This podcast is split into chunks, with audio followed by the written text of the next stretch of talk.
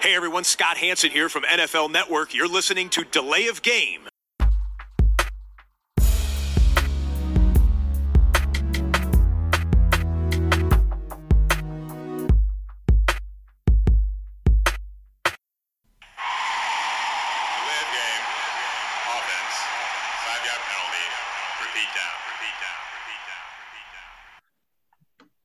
Ja, hallo und herzlich willkommen zu Delay of Game, der Football Podcast, Episode 209 an äh, diesem äh, Dienstag vor dem Super Bowl. Bei euch wird es dann aber äh, eher der Mittwoch vor dem Super Bowl sein, wenn der Podcast endlich hochgeladen ist.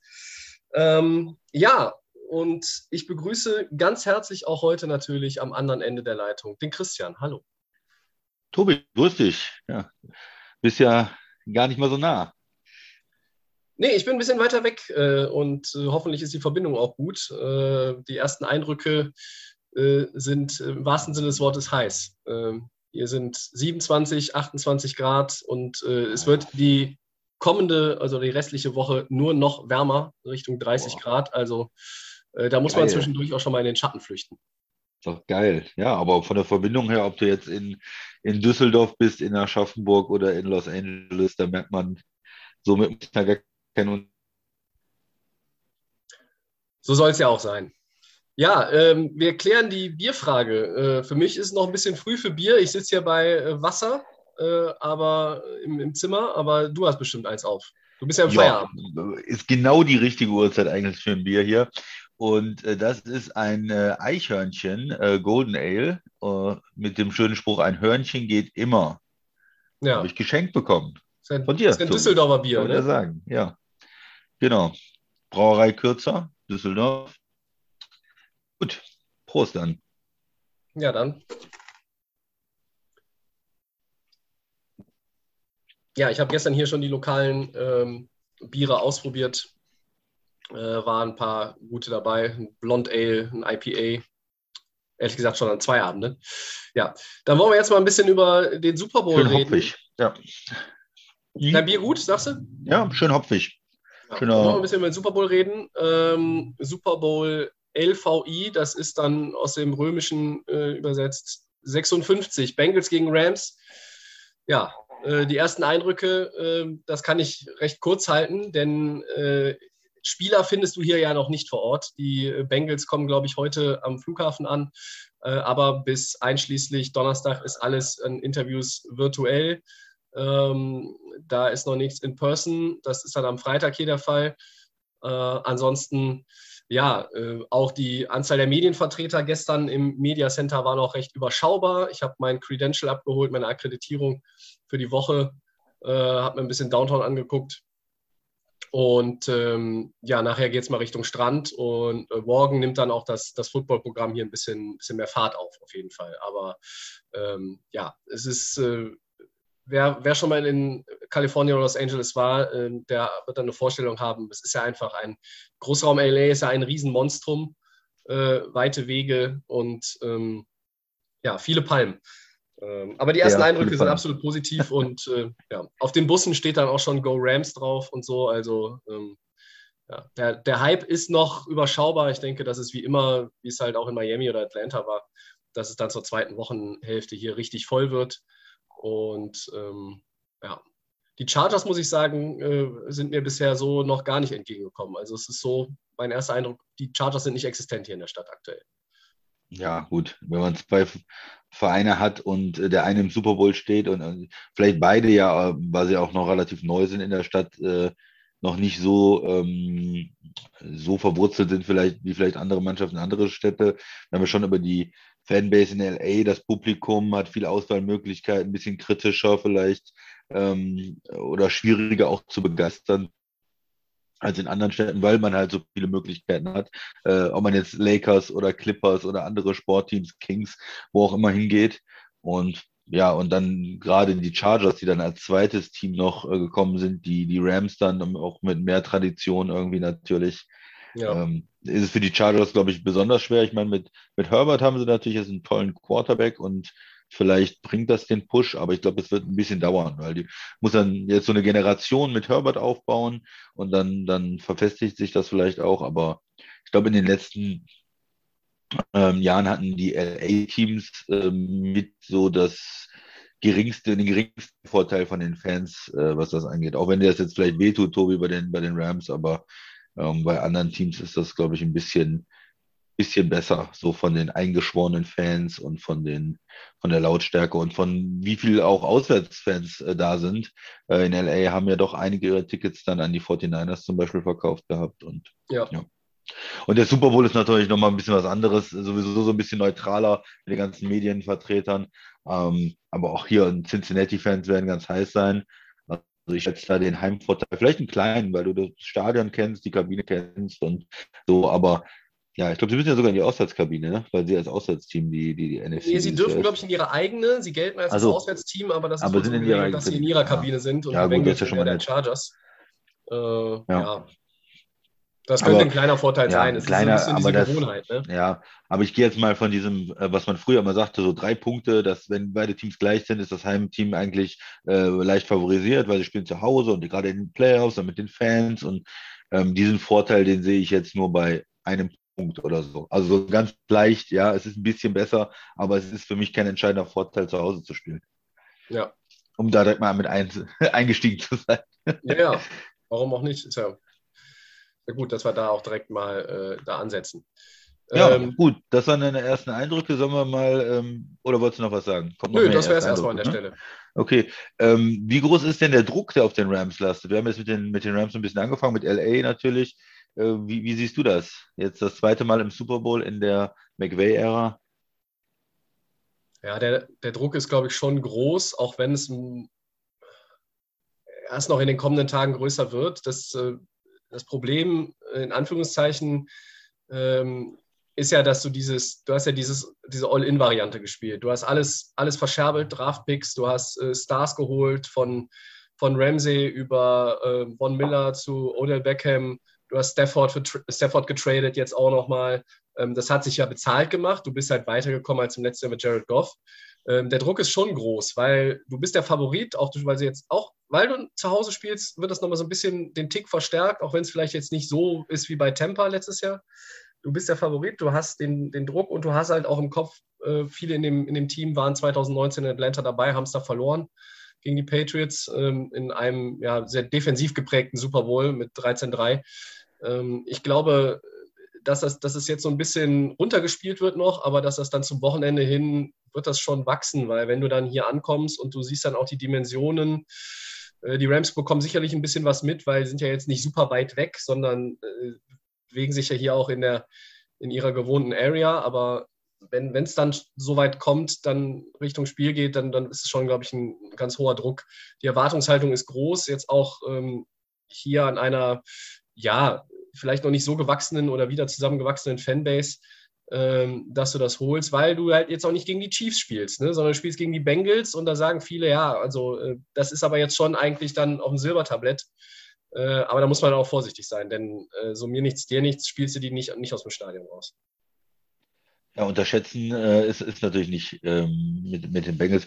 Zum Druck, ich finde, er ist da auf jeden Fall. Du hast, äh, du hast gesagt, wenn man jetzt zweimal in, in dann ne, den Super Bowl verlieren würde, dann ist natürlich so die Frage, kann man dieses große Spiel gewinnen, was mit dem Coaching, kommt man sich auch so ein bisschen darauf an, wie das Spiel läuft, wenn McVay ist ja da wirklich von Belichick äh, auch ja, besiegt worden, ne, in dem Coaching-Duell, muss man Ja. sagen, äh, mit der Defense da. Und äh, das wird ja interessant sein, wenn er jetzt gegen ähm, Zach Taylor da verliert, äh, der ähm, ja auch jetzt nicht so eine Reputation hat, dann werden da vielleicht auch wieder so ein paar Fragen kommen. Kann er da so ein Team bis zum Ende durchbringen, bis zum Super Bowl? Und äh, Druck, äh, sicherlich, du hast gesagt, diese All-In-Variante, äh, Draftpicks abzugeben, macht dich, bringt natürlich auch dann mehr Druck rein, weil man jetzt nicht ein, ein Fenster von zehn Jahren hat, wo man den Super Bowl wahrscheinlich gewinnen kann. Nicht so wie bei den Bengals, wo man so ein bisschen am Anfang von einer ja, Ära ist vielleicht äh, zu viel gesagt, aber am Anfang von der Entwicklung steht oder wo man noch sieht, mit dem Quarterback äh, können wir ganz viele Jahre ähm, was machen, wie auch in, ähm, in Buffalo oder in, in Kansas City. Auf der anderen Seite ist der Druck auch nicht absolut, ja, weil man hat jetzt gezeigt, man kann ähm, diese Strategie ja schon seit ein paar Jahren fahren, auch zweimal bekommen. Es ist nicht so ein Jahr und dann bricht alles zusammen. Auch bei Tampa hat man es gesehen. Die haben ja letztes Jahr eine ähnliche Strategie ge gewählt, sind auch wieder in die Playoffs gekommen im nächsten Jahr. Jetzt gut, nach Brady, nach dem Brady äh, wird das anders sein. Aber es ist auch nicht so nur auf ein Jahr. Es ist so ein, so ein Fenster, was man hat. Und ich habe noch mal ein bisschen angeguckt, auch die Cap-Situation der Rams, die Verträge. Klar, sind sie ein Team, was äh, over the cap ist, äh, was äh, sparen muss oder umstrukturieren muss auf der anderen Seite ist äh, Stafford auch nicht 40, äh, ist, äh, sind auch andere Spieler, die haben sie ja auch relativ jung eingekauft, wie jetzt so ein Ramsey zum Beispiel oder auch so ein Beckham ist ja gerade 30, äh, wird er jetzt, glaube ich, irgendwie, ne? Ja. Ähm, das heißt, das sind ja auch Spieler, die durchaus noch, äh, wenn man, wenn man da weiter zusammenarbeitet, die nächsten Jahre gut spielen äh, kann. Ich glaube, es wird so in zwei, drei Jahren schwer, weil du hast jetzt die ganze Zeit keine First-Round-Picks und wo die dann so richtig einschlagen sollen, da ähm, ist dann die Lücke. Und äh, das andere ist, äh, wie verstärkst du jetzt deinen Kader auf Positionen, wo Spieler einfach weggehen? Also äh, Left Tackle, Whitworth wird ja nicht noch eine Saison spielen, also äh, nee, wird der Mann ja aufhören. Ich auch nicht von aus. Und und, und Left Tackle ist natürlich eine wichtige Position und eine Position, wo du natürlich auch mit niedrigeren Draft-Picks Schwierigkeiten normalerweise hast, äh, die zu, äh, zu füllen. Das heißt, du musst da vielleicht wirklich äh, auch ein bisschen investieren und dann wieder woanders sparen. Vielleicht irgendwie Beckham nicht weiter verpflichten, weil du auf jeden Fall einen Left Tackle brauchst, den du vielleicht bei einem anderen Team abwerben musst, weil du keine Draft-Picks hast. Also es ist schon eine Aufgabe, äh, die Rams da ähm, auf einem guten Niveau zu halten. Ich denke trotzdem, sie können das noch ein, zwei Jahre schaffen. Irgendwie so mittelfristig denke ich, dass die Strategie irgendwann auch deinen Kader ein Stück weit äh, runterziehen wird. Vielleicht nicht, vielleicht werde ich eines Besseren blättert, aber auf der anderen Seite glaube ich nicht, wenn sie diesen Super Bowl verlieren sollten, dass sie nicht die Chance haben, nächstes oder übernächstes Jahr ähm, nochmal in den Super Bowl zu kommen oder auch die nächsten zwei Jahre in die, in die Playoffs zu kommen.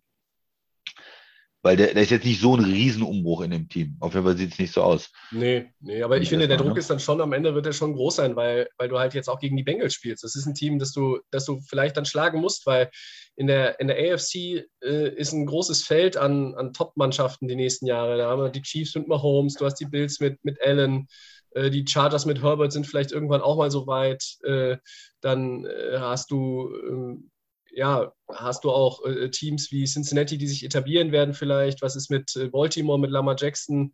Äh, kann Cleveland mal in diese Richtung marschieren? Also ähm, das ist ja dann schon ein relativ äh, weit und großes Feld. In der NFC ist es vielleicht ein bisschen leichter. Äh, Tampa Bay muss man mal gucken, äh, wer da Tampa der Quarterback Bay braucht einen neuen Quarterback. Ja. die Saints haben auch keinen Quarterback. Saints sind im Umbruch, glaube ich, kann man, kann man sagen. Ja.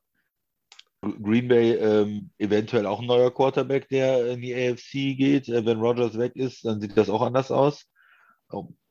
Die anderen Teams in der North machen einem auch nicht so richtig Angst. Und in der West, klar, die 49ers sind da. Ja. Ähm, Russell Wilson, auch ein großes Fragezeichen, was, was mit ihm und Seattle ist.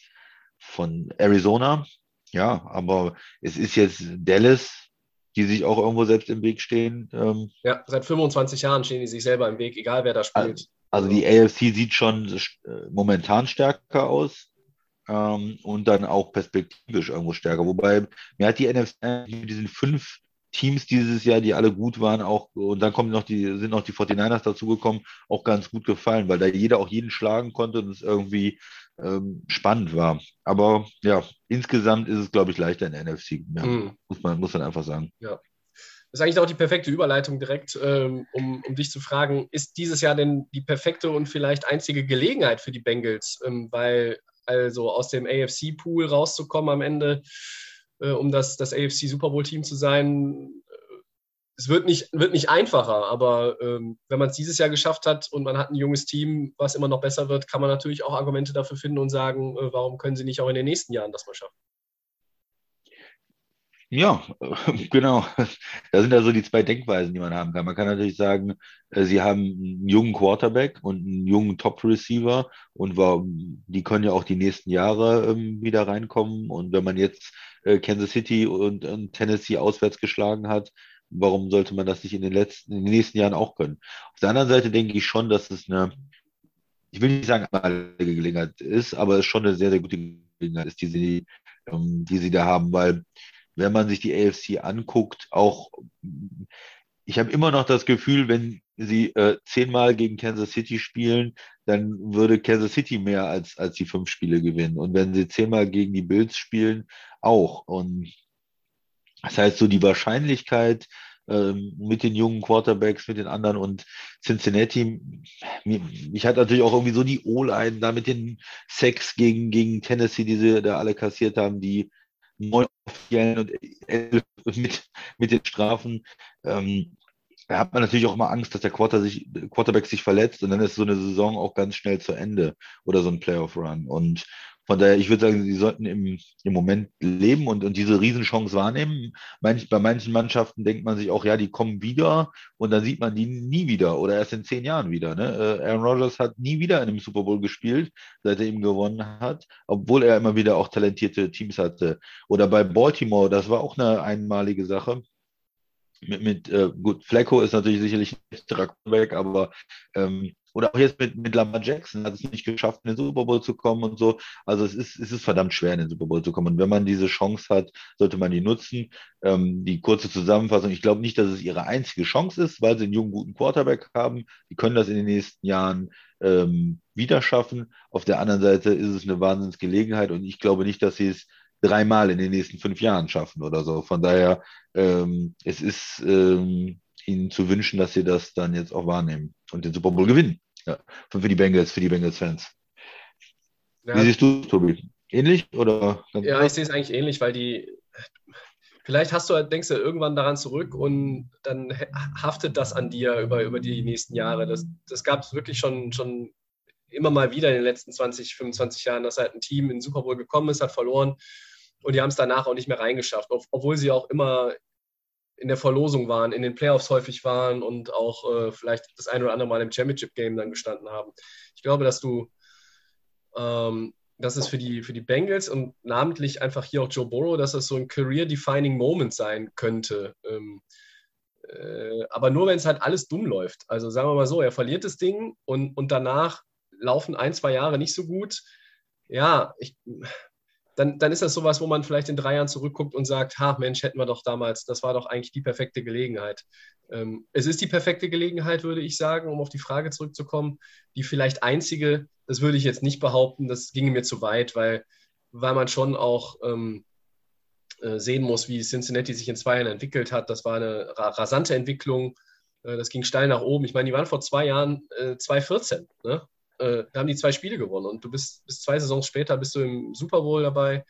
Ähm, klar, es war, die Saison war jetzt nicht dauerhaft überragend, die die hatten. Du warst irgendwie in Woche 14, warst du 7-6.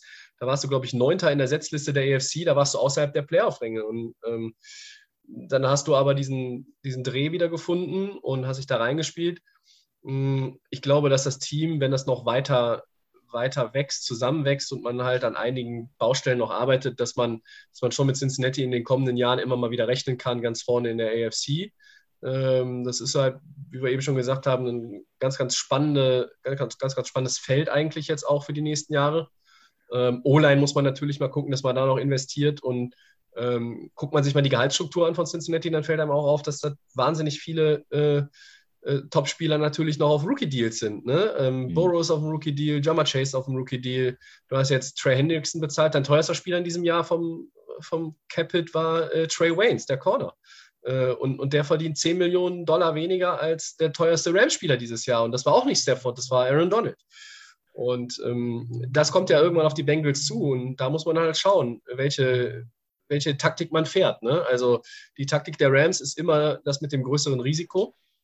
Andere Mannschaften haben es dann auch geschafft, aber ähm, wenn du irgendwann Joe Burrow und da werden die Bengals nach dem Jahr sich sehr sicher sein, einen langfristigen Vertrag anbieten möchtest ähm, und du willst irgendwann auch eine gute O-Line haben, äh, ja, dann drafte ordentlich, äh, hab in der Free Agency noch mal ein paar Treffer. Trey Hendrickson war in der Defense, war ja ein Volltreffer, kritisch ja. beäugt. Das hat gut funktioniert. Da muss man halt da irgendwie auch gucken. Ähm, vielleicht muss man aber auch den einen oder anderen in zwei, drei Jahren ziehen lassen, damit man die anderen Leute bezahlen kann. So, und das würde jetzt dann auch wieder vielleicht die Leute auf den Plan rufen, die sagen, es ist vielleicht die einzig richtig gute Gelegenheit. Aber das, das würde ich nicht unterschreiben wollen. Also es ist eine perfekte Gelegenheit, ist es die einzige über die nächsten zehn Jahre, wenn Joe Burrow sich weiterhin so entwickelt und der kann ja noch besser werden. Ich glaube, der ist noch nicht am Ende der Fahnenstange. Dann ist es nicht die einzige Gelegenheit. Traue ich Ihnen das nochmal. Sie sind jetzt, Sie sind jetzt nicht nur mit Glück reingekommen. Es war jetzt nicht so, äh, ähm, ich weiß nicht, äh, Mahomes ist ausgefallen mit, äh, mit, mit Covid und, und Henry hat sich in, im ersten letzten irgendwie nur mit Glück durchgekommen. Ne? Sie haben ja schon ihre Spiele zwar knapp äh, gewonnen und es hätte auch in die andere Richtung gehen können, aber so ist immer in den Playoffs. Und sie haben halt äh, drei Spiele gewonnen in, in Folge und, und zwei davon auswärts. Von daher sind sie auch mit Recht im, im Super Bowl. Das ist ja jetzt kein, ähm, kein Team, was ja einfach äh, nur mit Glück irgendwie weitergekommen ist, wo man sich mal, wie sind, das werden die nie wieder schaffen, sondern sie haben einen guten Quarterback und einen Top Wide Receiver und insgesamt ja drei gute Wide Receiver und einen starken. Das heißt, das Team hat ja eine gewisse Qualität auch äh, in der Offense einfach. Und äh, die Defense spielt einfach im Moment sehr, sehr gut. Ne? Ja. Ich bin mal gespannt, ob sie da in der Defense das äh, über die nächsten Jahre halten können, wie man die vielleicht stärken kann. Und, ähm, ja, klar, Cap, äh, Verträge. Äh, wenn man den Super Bowl gewinnen sollte, ist natürlich auch immer die Sache, dass ähm, ja, die Spieler dann auch mehr wollen. Ne? Die wissen, ja, die haben ein gutes Jahr gespielt, ja. Begehrlichkeit, ich bin Super Bowl Champion, wir sind Champion und ich meine, das wird vielleicht noch ein, zwei Jahre gehen, aber genau, du hast gesagt, wenn die Verträge dann vom Quarterback, Wide Receiver kommen und dann ein bisschen schauen muss, äh, dann denken vielleicht auch der eine oder andere, ich kann woanders mehr Geld verdienen. Ja, und eine Frage ist halt auch immer noch für mich äh, Coaching. Ne? Wie, geht man dann auch mit Erfolg um? Ne? Wird man dann vielleicht ein bisschen träger äh, nach so einem Super Bowl? Wir haben ja diesen berühmten Super Bowl Hangover auch manchmal ja. bei, bei Teams. Aber gut, das, das wird alles, ähm, wird alles dann die Zukunft zeigen. Und das nächste Jahr aber äh, einzige Chance nicht, aber eine sehr, sehr gute Gelegenheit. Einfach mal Holmes ausgeschaltet, Ellen war schon vorher weg, Titans weg und äh, jetzt die Gelegenheit gegen die Rams, die ja auch, und das ist ja so, die spielen ja nicht als 10 Punkte Underdog äh, gegen ein Team, was komplett dominant ist, so ein bisschen wie Temper diesen Run hatte, auch letztes Jahr in den Playoffs äh, mit der Defense und so. Die Rams spielen gut, würde ich sagen, aber sie wirken auch nicht unschlagbar.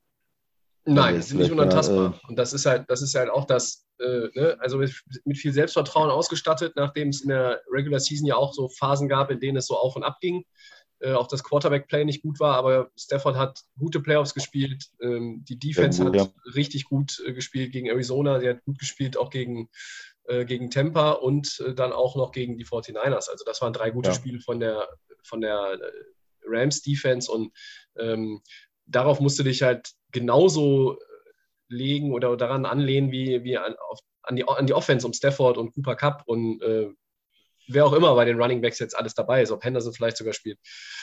Ähm, ja. Also, ja, wir kommen ja gleich auch nochmal dann darauf, wer, was die entscheidenden Faktoren ähm, sein könnten. Ähm, mhm. äh, und äh, würden in der Zwischenzeit vielleicht eine Runde Over-Under einstreuen. Ja, Segment 3. Gut. Startest du?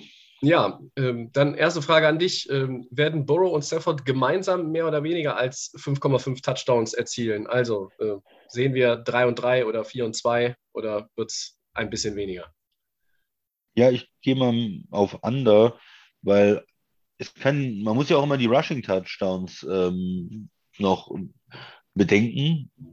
Und äh, von daher, wenn ich jetzt überlege, jedes Team hat vielleicht einen Rushing Touchdown, und äh, die Quarterbacks machen äh, jeder, jeder zwei. Ähm, da sind wir schon bei 7, 14, 21. Da kommen noch ein paar Field Goals dazu. Und von daher bin ich bei vier, vielleicht dann der, der Sieg mit dem fünften Touchdown. Sechs sind mir da irgendwo zu viel. Ich denke mal, ist, ähm, die, die Rams versuchen auch zu laufen, die Bengals versuchen auch zu laufen.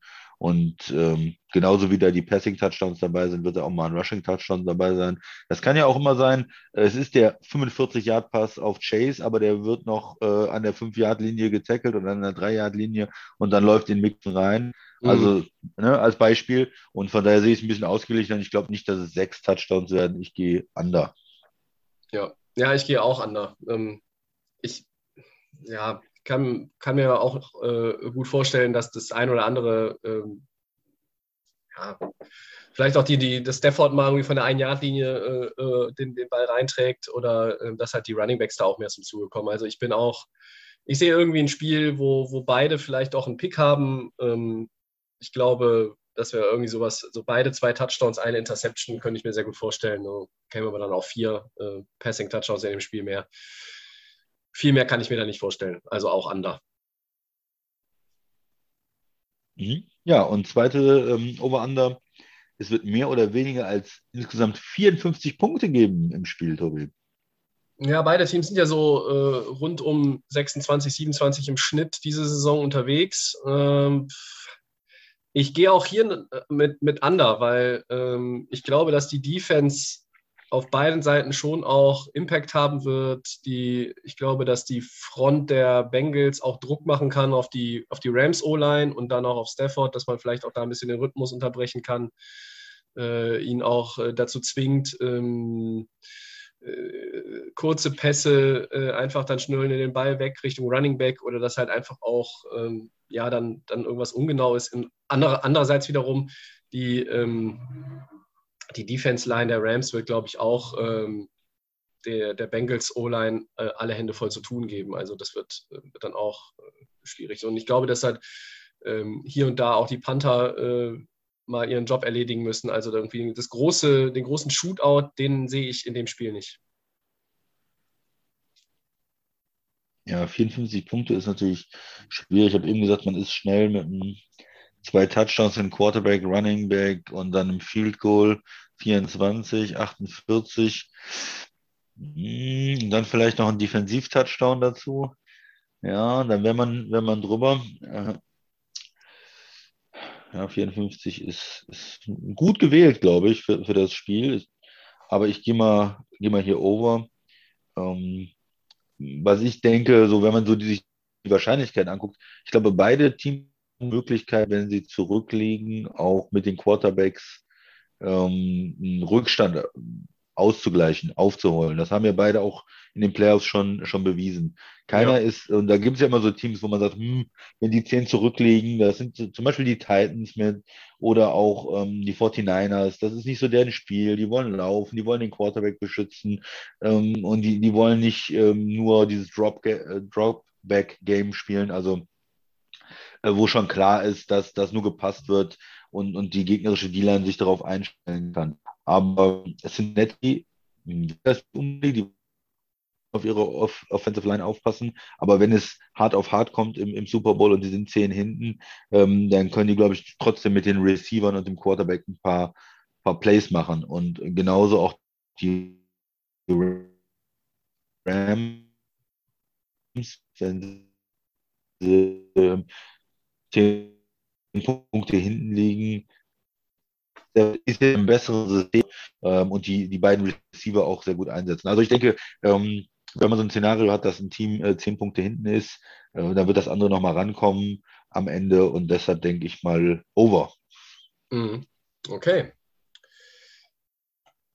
Ja, äh, ihr merkt schon, es geht heute deutlich zügiger voran in unserem äh, Rundown hier als, äh, als sonst. Aber ähm, ja, äh, wir wollen jetzt nochmal uns auch die Zeit nehmen und ähm, über die entscheidenden Faktoren sprechen aus unserer Sicht. Was, was, sind, die, was sind die Punkte, die Mannschaftsteile, die einzelnen Spieler, äh, vielleicht auch ähm, sonstige, sonstige Dinge, die den Ausschlag geben können oder werden. Und daran angeknüpft dann auch äh, jetzt schon unser Gamepick, Christian. Also du hast natürlich unser Gamepick-Duell gewonnen, Haus hoch in dieser Saison. Äh, ich glaube mit 27, 18, ich bin bei 19, 26. Ähm, ich frage mich manchmal, ob ich überhaupt 19 Spiele richtig hatte von unseren Gamepicks, aber äh, ja, dann leg du doch mal los. Die entscheidenden Faktoren und ähm, ja, man kann ja so die verschiedenen Mannschaftsteile mal, mal durchgehen. Ja. Ähm, also ich würde mal anfangen mit Coaching. Bei den, bei den Bengals, mir ist das manchmal zu viel ähm, ausrechenbar gewesen. Also wir haben jetzt oft versucht und gesagt, okay, äh, First Down, da laufen wir, äh, da, da kommen wir mit einem, mit einem zusätzlichen äh, Tight End rein und versuchen da am Anfang zu laufen, damit wir nicht in äh, Dritter und Acht sind oder Dritter und Zehn sind, wenn wir jetzt direkt äh, passen und dann Incompletion und so weiter. Aber was das, ich finde, das macht es eher schwerer, weil dann haben sie irgendwie einen Lauf für zwei Yards und dann einen Pass für drei Yards und sind dann bei Dritter und fünf. Das ist auch nicht immer optimal. Und was ich eigentlich von den Bengals sehen möchte, ist ähm, Pässe, direkt Pässe. Du hast einen Quarterback, du die Receiver. Du brauchst das sowieso im Spiel gegen die Rams. Und ich möchte eigentlich ähm, direkt First Down Pass sehen. Und zwar vielleicht Play-Action-Pass, vielleicht ein, ein, direkter Pass und auch ruhig mal ein First Down direkt bekommen. Ja, direkt das nächste First Down und dann auch ein bisschen in Rhythmus kommen und Geschwindigkeit aufnehmen mit der Offense. Ähm, das das fände ich, glaube ich, gut. Das hat mir ein bisschen gefehlt, wenn wir das zu, das war immer so, ah ja, sie haben einen First Down gekriegt, okay, jetzt kommt der Lauf und dann kommt, dann kommt wieder irgendwie äh, drittes Down, was sie dann vielleicht auch bekommen, aber dann wieder direkt der Lauf. Und, äh, überrasch mich. Mach mal äh, wirklich tiefe Würfe schon direkt am Anfang, mal ein Big Play am Anfang und dann, dass die, die Offense so richtig, ähm, richtig geöffnet wird äh, für, für Burrow auch am Anfang und ja, dass man, dass man die, die Rams vielleicht auch überrascht. Vielleicht auch, auch ein Trick Play mal, mal dabei. Jetzt ist mhm. gerade Super Bowl, die Saison ist dann zu Ende. Du kannst alles aus deinem ähm, Plan, was du noch hast, irgendwie gute Plays, äh, die dir eingefallen sind und damit ich vom Coaching auch irgendwie ja, eine Überraschung haben oder Ideen, die man noch nicht gesehen hat, äh, Formationen, die man noch nicht gesehen hat und dann einen aggressiven Start äh, von den Bengals und ähm, da kann man ja vielleicht im, im, zweiten Down mal laufen oder wenn die Rams dann nicht mit rechnen, aber nicht, bitte nicht rauskommen, First Down, Run für zwei Yards äh, und, und dann Lauf für drei Yards oder so. Das ist mir zu, zu konservativ. Das habe ich bei den Bengals schon ähm, auch, auch öfters gesehen jetzt in den Playoffs und äh, die brauchen so eine Zeit, um richtig warm zu werden. Und ähm, gerade das Playcalling äh, beim, beim First Down fand ich zu, zu konservativ und uh, zu einseitig auf dem Lauf. Ja, ja, ich wiederum, wenn man auf die, auf die Rams-Seite guckt äh, beim Coaching, sie sollten eigentlich genau auch bei dem bleiben, was sie jetzt zuletzt gemacht haben. Also sie haben ähm, in den letzten Wochen auch in den Playoffs wieder versucht, mehr den Run einzubinden. Trotzdem ist es eine, eine Pass-First-Offense irgendwo und äh, bloß nicht jetzt irgendwie die komplette Philosophie umstellen, nur weil es der Super Bowl ist. Also das, das, das funktioniert da nicht. Ähm, vor, vor drei Jahren war das Problem natürlich, Görle mit dem Knie kann er spielen, dann hat er gespielt, hat, war überhaupt kein Faktor in dem Spiel. Ähm, jetzt sind aber eigentlich ja alle da, sind alle fit. Und du musst, musst jetzt halt irgendwie auch genau daran anknüpfen. Wenn du jetzt irgendwelche, keine verrückten Sachen machen, Sean McVay, weil dann, dann wird es irgendwann wieder zu einem Problem. Also wenn sie einfach genau quasi, äh, er soll es jetzt auch nicht nach, nach demselben Schema blind irgendwie jeden Drive so aufbauen wie in den letzten beiden Playoff-Spielen. Also dann Video gucken können die Bengals auch, aber ähm, keine, keine verrückten Sachen ausprobieren. Äh, nicht zu viel, nicht zu viel Craziness da irgendwie drin haben.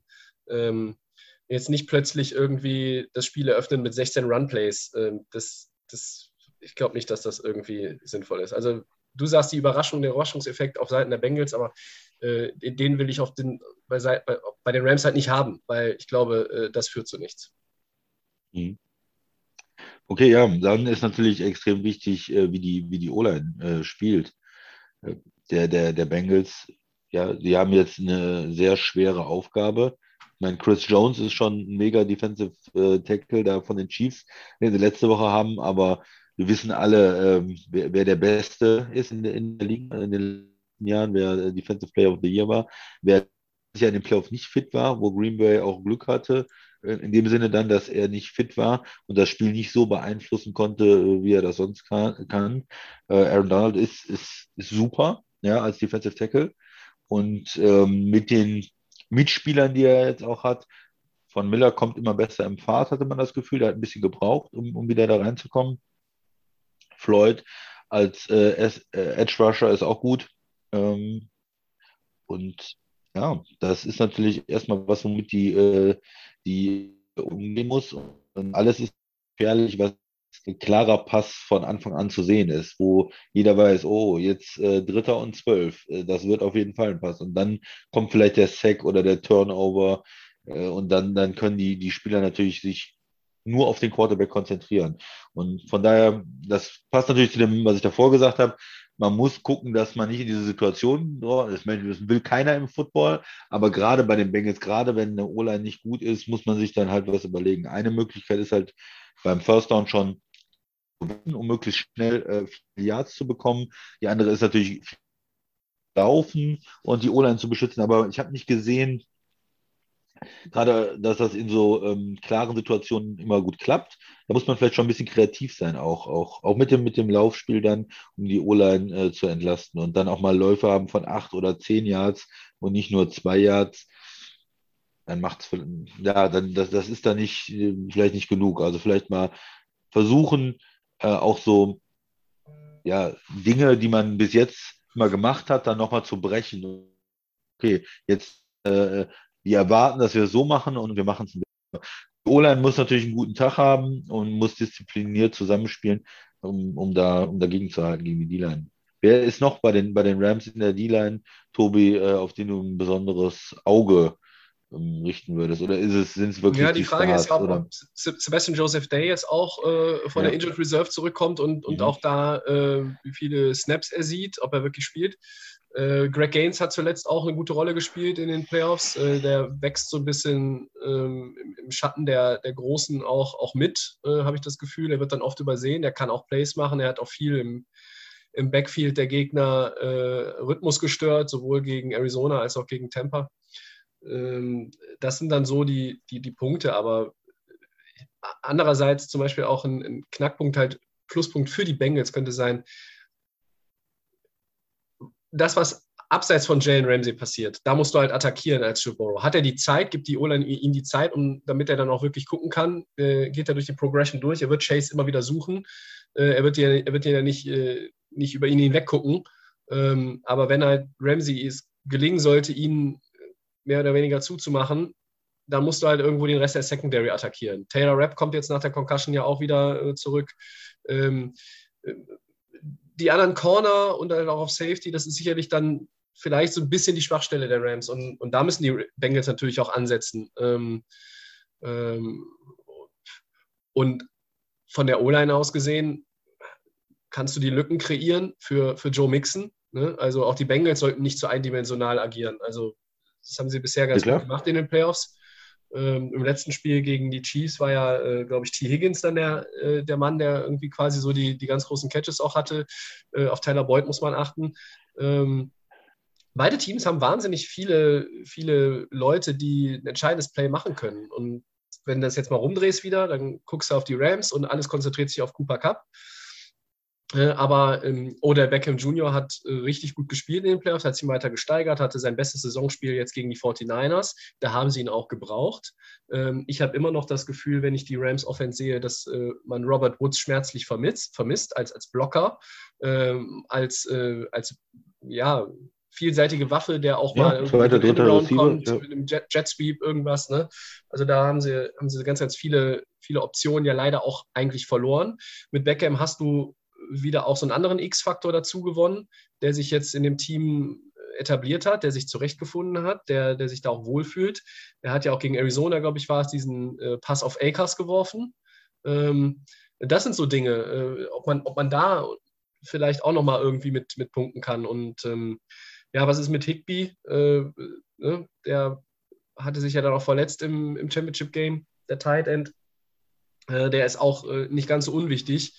Äh, Kendall Blenden war da jetzt ein guter Ersatzmann, aber ähm, Higby ist natürlich dann schon eine, eine andere Qualität. Ähm, ja, und ja. so tief sind die Rams da nicht. Ne? Es gibt nicht drei, vier Tight Ends, die alle äh, gleiche Qualität haben. Ne? Nee, nicht mehr. Ich meine, du hast jetzt Higby und Everett, ne? Johnny Mann ja. war da noch dabei und es hat sich alles ja auch ein bisschen verschoben. Everett ist nicht mehr da. Ich glaube, dass, ja, selbst wenn, also wenn Higby spielt und er jetzt nicht der Monsterfaktor ist, ist das trotzdem aber eine Hilfe für die Rams, als wenn er halt nicht spielen würde. Das ist, wäre, dann, wäre dann nicht ganz unwichtig. Ähm, ja. Was, aber das, das, das Megaduell ist ja dann, ähm, wenn man nochmal kurz bei, den, bei der Rams Defense bleibt, Ramsey dann gegen, gegen Chase. Wird, wird das erwarten alle. Und Ramsey, Ramsey, hat ja auch gesagt, ne? will gegen ihn spielen, ne? Ja, ich will, gegen, ja so ein typ. ich will immer gegen den Besten spielen und, und zeigen, dass ich den covern kann. Und äh, ähm, ja.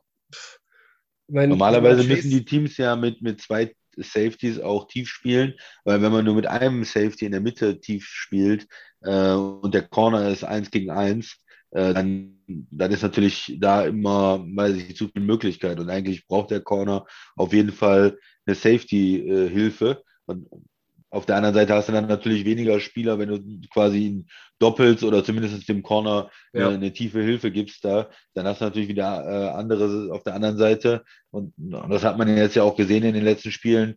Ähm, ja, die anderen Receiver dann offen und äh, es ist dann auch schwerer, kreativ zu werden in der Defense, wenn du da immer äh, quasi zwei Spieler abstellen musst. Und von daher finde ich es ganz interessant zu sehen, kann Ramsey äh, ihn rausnehmen, eins gegen eins die meiste Zeit oder zumindest ihn ähm, stoppen ist zu viel gesagt, aber limitieren, sage ich mal, limitieren. Und äh, Ramsey ist auf der einen Seite ein mega Corner und er hat dieses Selbstbewusstsein, was man als Corner brauchen, sagt, ich will den Besten, ich will gegen den Besten spielen, der ist super physisch und, und will, man sieht immer, dass er die Herausforderung will. Auf der anderen Seite gab es natürlich auch in den Playoffs, ich erinnere an das, das Play gegen Evans, wo er gegen ihn da eins gegen eins war, wo er nicht gut aussah und dann auch einen Touchdown ja. äh, abgegeben hat. Also aber ja, das war so ein Play, wo ich mir denke, hm, da war das Spiel natürlich, waren sie in Führung, äh, aber ja, man, das wird ein ganz interessantes Duell. Kann äh, Chase da als, als Rookie, aber als sehr, sehr guter Rookie gegen einen erfahrenen Top-Corner Plays machen oder doppeln sie ihn und muss, muss Burrow dann jemand anders suchen? Eins der ja, interessanten Duelle. Wie, was machen die Rams schematisch? Spielen sie mit zwei Safeties tief oder sagen sie, Ramsey alleine, wir bezahlen den als Top-Corner, der macht das ganz alleine und wenn der einen Touchdown-Catch hat, okay, aber wir versuchen die anderen rauszunehmen finde ich äh, interessant von der, von der Strategie und äh, ja, wie man es wie dann genau macht. Definitiv. Ich glaube, dass man die, dass man halt nicht, nicht will, dass sich, dass sich Jammer Chase im Alleingang schlägt, ne? mit zwölf Catches für 200 und, und drei Touchdowns. Ne? Also das willst du vermeiden und dann ist Ramsey der richtige Mann. Äh, wenn du, wenn den Chase doppelst, hat man gesehen in den Playoffs, ähm, hat das halt auch manchmal schwer. Das ist einfach dann so. Ähm, aber auf Higgins und Boyd muss man aufpassen.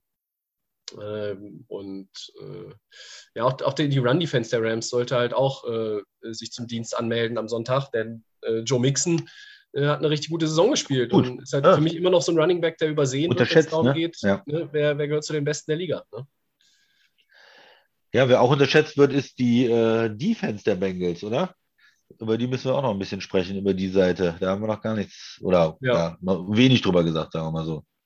Ja, auch die Secondary hat, hat, sich, hat sich gemacht. Ne? Also da sind vielleicht nicht immer die absoluten Top-Leute drin, aber so Bates und, und Von Bell und die, die haben. Safety sind gut, ja. Die sind äh, sehr, sehr, sehr stabil und es ist eine gute Secondary, die, ähm, die immer mal auch für einen Turnover gut ist. Äh, das hat auch zuletzt ja Mahomes schmerzlich erfahren dürfen nochmal. Äh, also ich glaube, ähm, da darf sich Stafford auch nicht so wahnsinnig viel unpräzises Zeug leisten. Ne? Ähm, da kommt dann, was kommt dann hinter ähm, Cooper Cup und OBJ? Was ist mit Van Jefferson? Äh, wie fit ist mhm. er? Was, welchen Impact kann er auch haben? Ähm, können, können die Tight, End, Tight Ends da auch irgendwie, egal ob es jetzt Higby und Blenden sind oder, oder wer auch immer, kann man da irgendwie auch ähm, ein paar wichtige Plays mitmachen? Ne? Weil, äh, also ich glaube, nur alleine auf deine beiden Top-Receiver äh, dich zu verlassen im Verbund mit Matthew Stafford wäre dann auch wieder zu durchsichtig und äh, ich weiß nicht, ob das dann am Ende nicht, nicht doch irgendwie zu schwierig wird. Ja. Ja, neben Hendrickson auf der anderen Seite dann Hubbard, der auch äh, ja. einen Sack hatte, ne? der auch als, als Ed, äh, ähm, Rusher dann gut spielt. Äh, DJ Reader als, als Tackle, äh, vor allen Dingen gegen den Lauf natürlich äh, wichtig. Und ja, du hast die Safeties schon genannt. Corner sind ja irgendwie auch ja, Spieler, die woanders nicht, nicht so eingeschlagen haben. Ne? Trey Waynes früher in Minnesota, äh, den mhm. sie dann verpflichtet haben. Eli Apple, äh, bekannter Round Pick in New York gewesen, da nicht klargekommen und schon bei vielen, verschiedenen Teams gespielt. Ja, Saints also, war auch nicht richtig, richtig, glücklich geworden, ja. Bei den Saints dann gewesen. Genau. Äh, oder, oder Mike Hilton, der glaube ich früher in, in, Pittsburgh auch gespielt hat. Also das sind, sind ja alles ähm, jetzt nie, weder ähm, alles Eigengewächse noch ähm, Stars, aber die spielen jetzt besser als in anderen Teams. Ne? Das ist dann äh, vielleicht auch die, die Safeties, wo sie jetzt Vertrauen haben oder sind gut eingespielt in der Secondary, gut gecoacht, äh, sind ja auch keine untalentierten Spieler. Also äh, Apple und Waynes waren, ähm, ne, sind jetzt nicht ähm, einfach von der Straße irgendwo gekommen, aber ja ja, haben jetzt da so ein bisschen ihr Zuhause gefunden oder ihre Wohlfühlzone in dieser Saison. Und bei Defense ist das manchmal so, es wächst was zusammen im Laufe der Saison, es passt das, ähm, die, die, die, Coaches und äh, die Spieler passen irgendwie zusammen und, und wie man spielen will und man hat eine, ist auf einer, auf einer Linie und dann hat man das Selbstbewusstsein und dann läuft es. Und das ist so bei der, bei der Bengals Defense irgendwie mittlerweile so. Ähm, ja, eigentlich ist es für mich immer noch vom Papier, von den Spielern, von den Namen her keine Top-Defense. Gibt, finde ich, viele äh, Defenses, die besser sind, aber sie spielen irgendwie über ihren Verhältnissen und sie spielen sehr gut in den letzten Wochen. Mhm. Haben ja, junge Spieler da eingebaut und ähm, die Free Agent wie, wie Henderson, äh, Hendrickson ist natürlich äh, waren super gewesen für die Bengals und ähm, ja, das macht die Bengals Defense insgesamt besser als die einzelnen Namen, wenn man sie jetzt auch vor allen Dingen mit den Rams vergleicht. Ja. Das ist richtig. Aber er ist kein Ramsey. Ohne, ohne diese Defense wären sie auch nicht dahin gekommen, wo sie, ja. wo sie jetzt sind. Ja. Also die hat da auch äh, großen Anteil an. Äh, ja, Christian, äh, wer gewinnt das Ding? Mit exaktem Ergebnis heute mal. Mit exaktem Ergebnis? Oh nein. Äh, ich muss ja, ich muss ja auch, ähm, es muss ja passen. Also ich habe ja eben Over gesagt, also brauche ich auf jeden Fall ein Ergebnis in den, in den hohen 20ern oder, oder 30ern, damit das passt. Ne? Ich glaube, 30, 27 würde ja zum Beispiel reichen. Ne? Ja. So, dann ist das schon mal mein Endergebnis. 30, 27. Jetzt überlegst du noch für wen, ja? Genau. Ja, du kannst mir halt beide Geschichten erzählen. Man kann erzählen, äh, die Rams sind eigentlich das bessere Team, so insgesamt vor der Saison, vom Talent vielleicht auch her, von der Star Power her. Sie sind das erfahrene Team. Sie waren, oder viele Spieler der Rams und der Coach waren schon mal im Super Bowl vor nicht allzu langer Zeit. Ähm, und, und die sind das Team, was zu Hause spielt und, und was dann gewinnt. Auf der anderen Seite äh, ist es halt ein bisschen schwierig, gegen die Bengals zu tippen. Weil die jetzt die ganze Zeit, ich habe immer gegen die Bengals getippt. Ich habe gesagt, die sind noch nicht so weit, die sind noch nicht so weit, die gewinnen ein Spiel, die gewinnen zwei Spiele, aber die kommen nicht in den Super Bowl. Ich kann mir nicht vorstellen, dass gegen City gewinnen. La la la. Und sie haben es alles gewonnen. Äh, von daher tut man mhm. sich schwer, gegen die Bengals äh, zu tippen da irgendwo. Ähm, wen nimmst du denn, Tobi? Ja, ich habe jetzt die ganzen Playoffs immer gegen die Rams getippt, äh, aber äh, ja, ich tippe jetzt auf die Rams Team? und ich sage, ja. Rams gewinnen 27, 23. 27, 23, okay. Ja, ja gut, dann äh, gehe ich mit, mit Cincinnati, sag 30, 27, der nächste Upset. Die gewinnen auch das und äh, gewinnen jetzt den Super Bowl in dieser folgenden Saison. Ja, wa warum nicht? Also, warum nicht? Drin. Ich habe jetzt immer gegen sie getippt in den letzten Wochen, dann äh, tippe ich mal mit ihnen. Aber du hätte es mich auch von was anderem überzeugen können. Ich finde es äh, natürlich äh, schwer. Ja. Ja, aber klar, es ist natürlich auch immer in den Playoffs, im NFC Championship. Äh, wir haben es in der letzten Woche gesehen. Ich hatte, glaube ich, ich hatte ja nur eins von drei äh, ähm, Teams richtig, aber es waren ja auch alle vier äh, Spiele, die durch einen Kick in der letzten Sekunde entschieden worden sind, äh, beziehungsweise ein, ein Spiel ja auch in Overtime. Ne? Also ja knappe Dinger. So und ähm, von daher denke ich, es wird auch kein, ähm, kein Blowout im Super Bowl, weil beide Teams auch die Möglichkeit haben, zurückzukommen. Und ich sage 30-27 Cincinnati. Okay. Dann kommen wir zu den Four Downs und gehen mal ein bisschen von den Super Bowl-Teams weg. Wir haben ja letzte Woche schon über die Coaching-Hirings äh, gesprochen und wollen das Ganze eigentlich komplettieren, denn wir haben ja nochmal vier neue, ne? Ja, die Text verpflichten Lovie Smith als neuen Head Coach. Eine gute Wahl. Was fällt dir ihm ein? Das ist ein sehr erfahrener Mann, ne? Äh, vor allen Dingen als Head Coach der Chicago Bears in Erinnerung. Ich glaube, ähm, dass es eine, eine, gute Wahl ist äh, für ein Team, was weiterhin im Umbruch, im Umbruch ist. Äh, die Zukunft von Deshaun Watson ist ungeklärt. Ähm, ich finde es aus einem anderen gut auch, Grund auch gut, nachdem, da gehen wir jetzt heute ja gar nicht groß drauf ein, aber die ähm, haben wir ja letzte Woche noch angerissen, diese Brian Flores-Nummer und die Klage gegen die NFL. Mike Tomlin war jetzt äh, die letzten Tage quasi der, der letzte ähm, ja, afroamerikanische Headcoach in der NFL, äh, der, der angestellt ist. Und jetzt äh, kommt mit Lobby Smith auf jeden Fall wieder einer dazu. Das finde ich gut.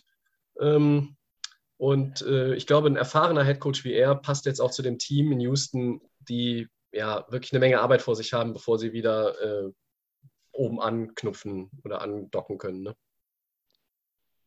Genau, bei ihm fällt mir sofort, fällt einem immer Chicago ein und man denkt sofort, gute Defense, äh, schlechte Offense. Ist jetzt die Frage, liegt das an dem Coach oder liegt das auch natürlich an diesen äh, Chicago-Mannschaften, die er da äh, trainiert hat? Was kann er aus den Texans machen? Ja, sie müssen natürlich diese als Organisation einfach diese, die schon Watt lösen. Es muss auch irgendwie jetzt mal, finde ich, wir reden jetzt schon so lange darüber, was ist damit strafrechtlich? Entweder es ist, es ist alles so, dass man das vor Gericht bringt und dann ähm, müssen da Urteile gefällt werden und er muss äh, dafür dann ähm, dementsprechend ins Gefängnis gehen äh, oder, oder was auch immer. Oder ähm, ja, man muss dann da, da auch als NFL irgendwie Entscheidungen. Also es ist ja zivilrechtlich, strafrechtlich, NFL und alles ist irgendwie noch offen. Das frustriert einen so ein bisschen. Weil, ja, das ist ja für die, für die Opfer auch nichts, äh, wenn das alles die ganze Zeit. Also ich bin, hoffe mal, dass sich das einfach äh, mal endgültig aufklärt und für die Organisation Texans, die müssen dann halt entscheiden. Äh, entlassen sie ihn, äh, traden sie ihn irgendwo hin, was, was ist mit ihm? Äh, in Houston wird er, glaube ich, nicht mehr spielen. Ähm, aus Sicht der Franchise und aus Sicht von ihm auch nicht. Und dann ist natürlich für den Coach wichtig, was kann ich jetzt Neues aufbauen mit einem ja, Quarterback, der dieses Jahr nicht schlecht gespielt hat, äh, ne? oder wir haben auch ähm, natürlich die Möglichkeit, irgendwo anders hinzuschauen. Bin mal gespannt, ist aber eine schwere Aufgabe auch für, für Lois Ja. Gut, machen wir weiter.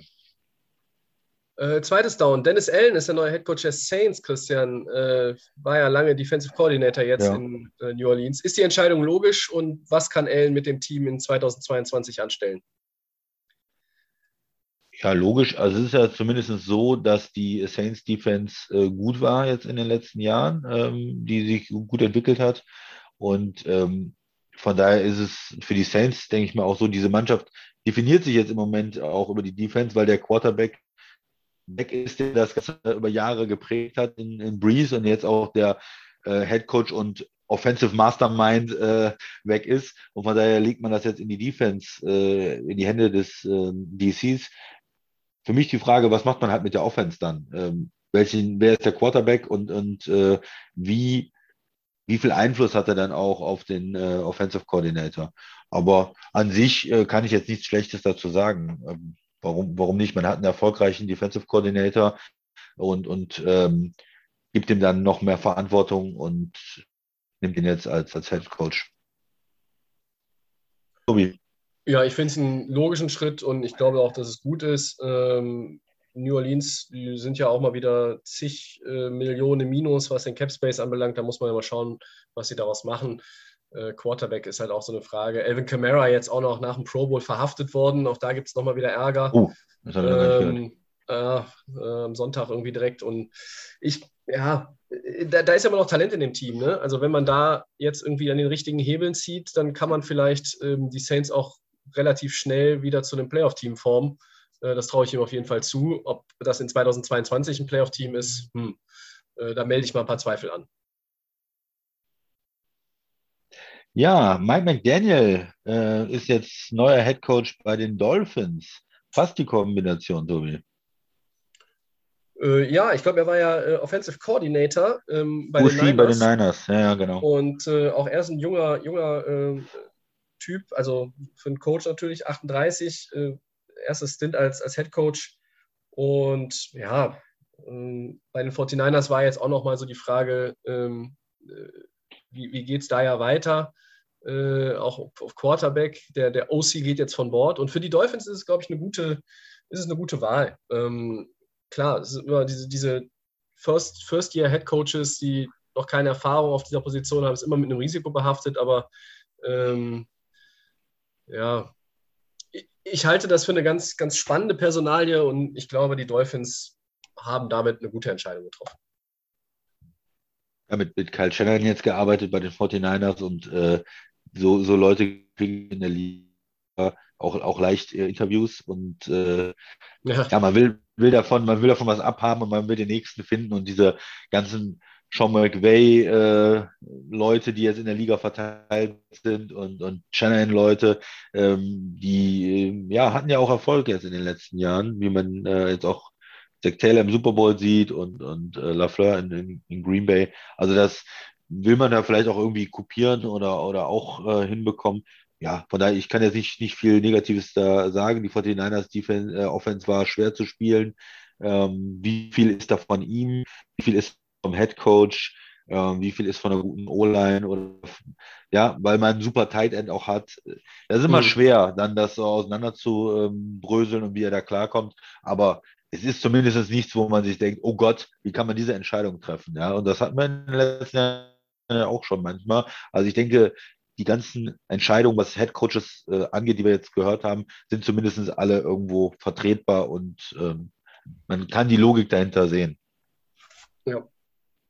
Und dann sind wir schon beim vierten und letzten Down. Doug Peterson übernimmt die Jaguars. Kommt Jacksonville mit ihm langfristig auf die Beine? Was glaubst du? Hm. Das ist vielleicht das, wo ich äh, das größte Fragezeichen mache. Äh, Doug Peters, ich war am Anfang überhaupt nicht von ihm begeistert bei den Eagles. Dann hat er, war auch so, ich habe immer gegen geredet, er gewinnt dann den Super Bowl. Äh, dann war das so Mist, äh, vielleicht habe ich doch keine Ahnung, aber danach äh, war es ja dann wiederum auch nicht so besonders erfolgreich bei den, bei den Eagles sind ja jetzt nicht konstant gut gewesen. Ob er wirklich ein guter Headcoach ist, äh, weiß ich nicht. Ja, äh, bin ich äh, bin ich mir immer noch nicht so richtig sicher. Ähm, vor allen Dingen, weil ähm, Frank Reich dann ja auch bei den Colts so einen Erfolg hatte als äh, former, äh, vormaliger Offensive Coordinator. Vielleicht hat er auch viel da geprägt bei den bei den Eagles und ähm, ja. Nachdem das in Philly alles so ein bisschen zu Bruch gegangen ist, auch mit Wentz, bin ich mir auch nicht so sicher, wie er mit dem, mit dem Quarterback dann arbeitet, mit einem Jungen. Das ist ja eine Hauptaufgabe dann auch in Jacksonville. Ja, okay. Also da mache ich mal ein Fragezeichen. Da bin ich nicht, nicht begeistert von, von Doug Peterson. Da bin ich jetzt auch nicht äh, super, super angetan von. Ich meine, er, er bringt Erfahrung mit, ähm, auch, auch eine FL-Erfahrung und nicht wie Urban Meyer, der viel Erfahrung mitbringt, aber halt nur aus dem College. Ähm, das könnte dann schon mal ein, ein guter Schritt sein, aber ähm, ja, es ist in Philadelphia nun wirklich nicht, nicht gut zu Ende gegangen. Gerade auch mit einem Team, was so viel Talent hatte. Äh, wurde ja auch vom, vom Eagles Dream Team teilweise gesprochen und ähm, ja, Jacksonville, alles, was momentan mit Jacksonville zu tun hat, äh, da habe ich, äh, hab ich halt so ein paar Fragezeichen. Ne? Also, äh, und, und bei der Nummer jetzt irgendwie auch. Okay. Ja, ähm, dann haben wir heute eine etwas kürzere Ausgabe. Äh, das liegt oh, unter wurde Stunde auch, aufgenommen, ist ja auch ne, mal nett. Liegt auch ein bisschen an, äh, am Programm hier und der Zeitverschiebung und allem. Äh, neun Stunden ist dann doch auch was anderes als äh, in den letzten Jahren, wenn es dann sieben oder sechs Stunden war. Das merkt man. Äh, war auch ein etwas längerer Flug. Ähm, ja, aber trotzdem hoffen wir, dass wir euch jetzt äh, anständig auf den Super Bowl einstimmen konnten. An der Stelle schon mal ganz viel Spaß beim Gucken äh, euch allen. Und ähm, ja, Christian, hast du noch, noch irgendwas anderes? Möchtest du vielleicht doch noch deinen Tipp ändern oder bleibst du bei den Bengals? Nö, nö, nö ich bleibe bei den Bengals. Ich denke mal, wir wird ein äh, interessanter Super Bowl, äh, eine Menge Starspielern, äh, die sich einfach auch schön zum Anschauen machen. Ich hoffe, er wird irgendwie äh, ästhetischer als dieser Rams äh, Patriots äh, Super Bowl vor ein paar Jahren.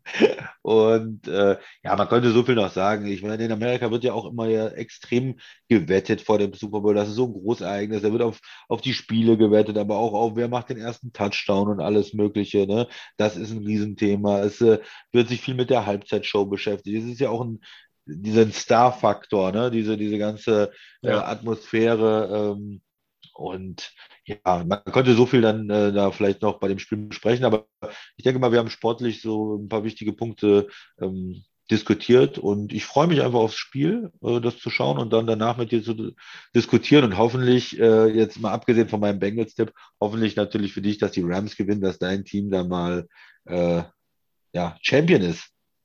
Es wäre ein wunderbarer Abschluss einer äh, jetzt schon, äh, das kann man sagen, auch wenn äh, es hier noch Dienstag ist, ähm, wirklich sehr, sehr spannenden äh, und faszinierenden Woche.